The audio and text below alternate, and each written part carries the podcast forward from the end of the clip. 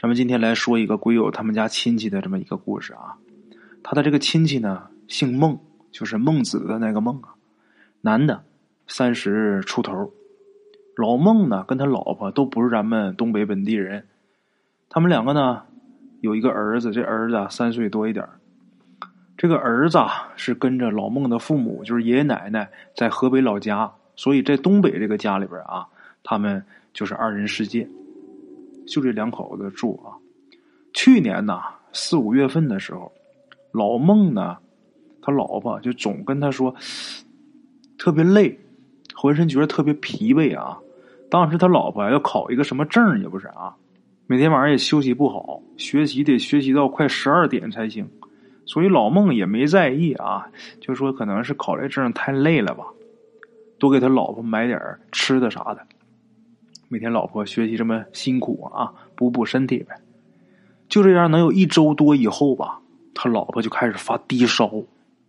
这俩人都没在意啊，发点烧可能是身体什么地方有点炎症呗，没太在意，吃点退烧药，过了两三天也就没事了。他老婆好了以后呢，紧跟着老孟就出差，出差是跟一个男同事一起去的。这俩人关系不错，办完事儿啊，出差的这个地方挨着。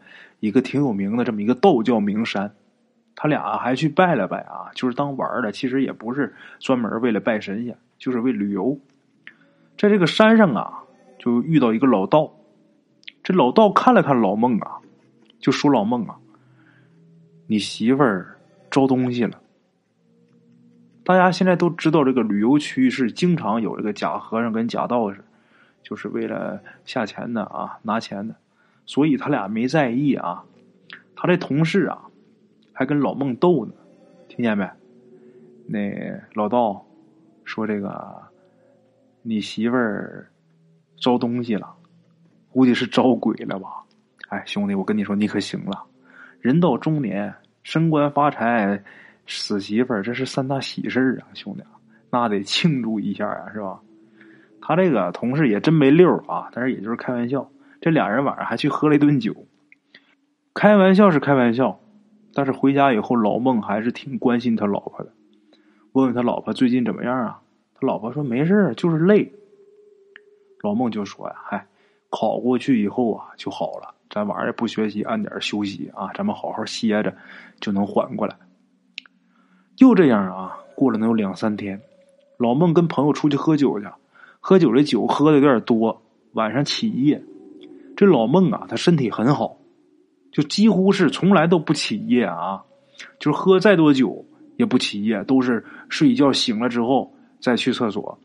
今天也不怎么起夜，起身起夜呀，就发现他老婆呀坐在他身边他以为他老婆在那玩手机呢啊，随口还说一句还不睡，然后就用脚这个找拖鞋。这时候啊。老孟就半眯着眼睛啊，就听见他老婆好像是唱什么呢，声音很低。刚才是刚睡醒，这脑子还发木呢。这会儿找鞋呢，老孟清醒不少。一想不对，为什么不对？因为他老婆如果玩手机的话，这手机得有光啊啊。那这没有光，没玩手机，一个人坐那唱什么呢？他就很自然的回身看他老婆。他老婆呀，就这么佝偻着腰在那坐着，哎呀，这个坐姿啊，就像八九十岁那老太太一样，啊，虽然呢没有开灯，但是也能看清楚，他老婆是睁着眼睛的。老孟凑过去啊，就听他搁那唱啥？一听啊，他老婆唱的是一首儿歌，这首歌啊，老孟朦朦胧胧的记得自己好像也听过，但是在哪儿听的不记得了。当时啊，可以很清楚的听到他老婆唱的歌词儿，但是后来啊，回想起来都忘了，就连这个曲调，老孟也记不住了啊。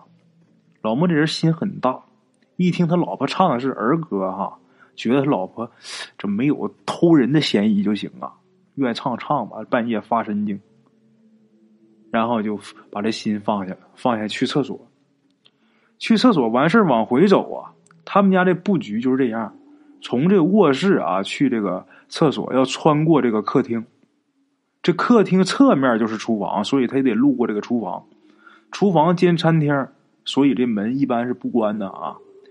老孟从厕所往回走，又路过这个客厅、厨房门口的时候，就发现厨房里边啊，也有一个人在坐着。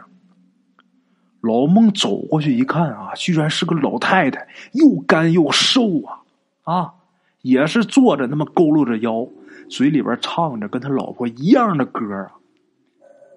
老孟这时候觉得毛骨悚然呐，第一反应就是担心自己老婆，赶紧是跑回卧室，一看他老婆还在那坐着唱，他就扑过去一拍，那意思想把他叫醒呗，是吧？可是坐着的这人呢没反应，老孟可吓坏了，啊，怎么吓坏了呢？因为他扑过去拍到这个人肩膀上的时候，他发现坐着的还是那个老太太，那他老婆哪儿去了？老孟吓得一翻身就滚下床啊！他倒不会功夫，为什么要翻下去？因为实在是这种方法是最快的逃离方式。滚下床之后，他就赶紧跑出来，本能的就冲着大门去。你奔着大门这么又要经过这个厨房啊？经过的时候，他就不自觉的往里边瞥了一眼。这时候发现厨房里边坐着的这个人身形怎么变得这么熟悉啊？这是我媳妇儿啊！刚才看厨房里是个老太太，这会儿怎么坐着我媳妇儿呢？那我不能把我媳妇儿扔下，我自己跑啊！他又不敢这么过去。这时候赶紧去开灯去。刚才屋里边只不过借着外边的光啊，现在得赶紧开灯。这一开灯啊，老孟他是心想有点亮可以壮胆儿啊，但是心里边也纠结。我一开灯一看见更恐怖，我咋办？最后下下决心还是把灯打开了。可是灯这一亮。这厨房里边啊，这个人一下就消失了，消失不见了。老孟就愣了半天呐，然后大着胆子回卧室，把脑袋从门这伸进去啊，一看床那儿还坐着的人，啊，他觉得这人是他老婆，从这身形上看应该是他老婆，但是还是背对着他啊，他又怕是那个老太太。这次他有经验了，也是开灯，在卧室门口把灯打开。开灯能看清楚了吗？是他媳妇儿，他这才敢过去啊。过去看的时候，他媳妇儿还搁那唱呢。他就拍拍他媳妇儿啊，他媳妇儿醒过来问他干嘛。他这一听说话这个声音还有眼神正他很正常，是他媳妇儿啊。听这语气啊，没什么问题，他这才放下心。他怕他老婆害怕，他没敢直说呀，就编个瞎话就混过去了。等早上啊。出太阳了，老孟才把这个事儿告诉他老婆。他老婆知道以后，那很害怕呀。啊，他老婆说：“我天天都是基本上两点一线，除了上班就是回家，我怎么可能招东西呢？”但是啊，这老孟的为人，他媳妇儿也是知道的。这老孟不可能骗他，所以这两个人都很担心。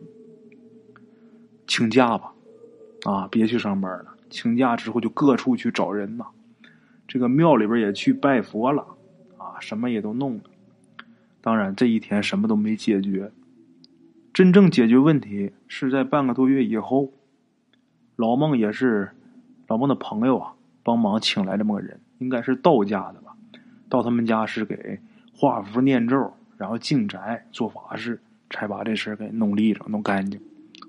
老孟他老婆打那以后啊，身体也没有这个乏累的感觉了啊。好了啊，各位老铁们，咱们今天的这个故事啊，先到这儿啊。